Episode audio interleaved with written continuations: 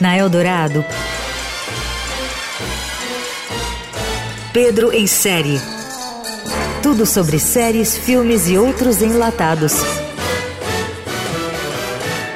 Com Pedro Venceslau. O Brasil é campeão, senhores. Parabéns pela Copa. Eu ainda não ganhei nada.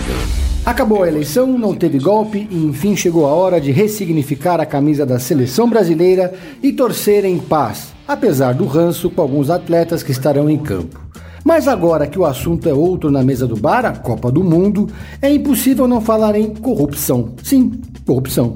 Afinal, como foi mesmo que a Copa foi parar no homofóbico, ditatorial, calorento e inóspito Catar? É sobre isso que se trata a imperdível série Jogo da Corrupção da Amazon Prime, que é na verdade a segunda temporada da antologia El Presidente. A produção conta de forma dramatizada o caso FIFA Gate, investigação de 2015 que revelou as entranhas da corrupção do futebol mundial. Jogo da Corrupção da Amazon Prime é uma versão para inglês ver e entender da história do controverso João Avelange, que foi uma espécie de Don Corleone do futebol durante décadas, mas terminou a carreira de forma melancólica. Se por um lado Avelange foi um gangster, como mostra a série, por outro foi também o responsável por organizar o futebol mundial e transformá-lo em um grande negócio. Foi dele, por exemplo, a ideia de introduzir cartões amarelos e vermelhos para coibir a violência em campo.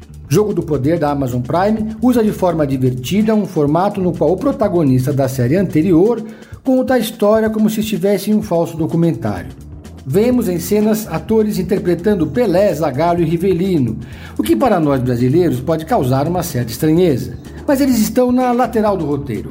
Jogo do Poder mostra como a FIFA era uma entidade modesta, mas snob, xenófoba e eurocêntrica até a Copa de 1970. Avelange não só revolucionou a entidade, como a tornou bilionária ao introduzir o marketing no futebol. Morto em 2016 aos 100 anos, Avelange era filho de um comerciante belga de armas e foi atleta de natação e polo aquático. Formou-se advogado e trabalhou no ramo dos transportes antes de chegar à presidência da Confederação Brasileira de Desportos, onde atuou de 1958 a 1970. Em 74, foi eleito presidente da FIFA, cargo em que permaneceu até 1998. O Jogo do Poder da Amazon aborda a relação de Avelange com os generais militares, mas não explica direito a sua dinâmica.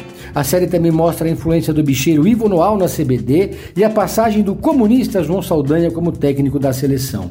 Em uma cena, os atletas estendem uma faixa com os dizeres abaixo a ditadura após a classificação do Brasil para a Copa de 70. Saldanha, claro, perdeu o emprego na hora, mas fica no ar a pergunta: esse time de hoje teria feito o mesmo? Mas vai terminar sozinho. Política é política. E futebol é futebol. Você ouviu Pedro em série. Tudo sobre séries, filmes e outros enlatados com Pedro Venceslau.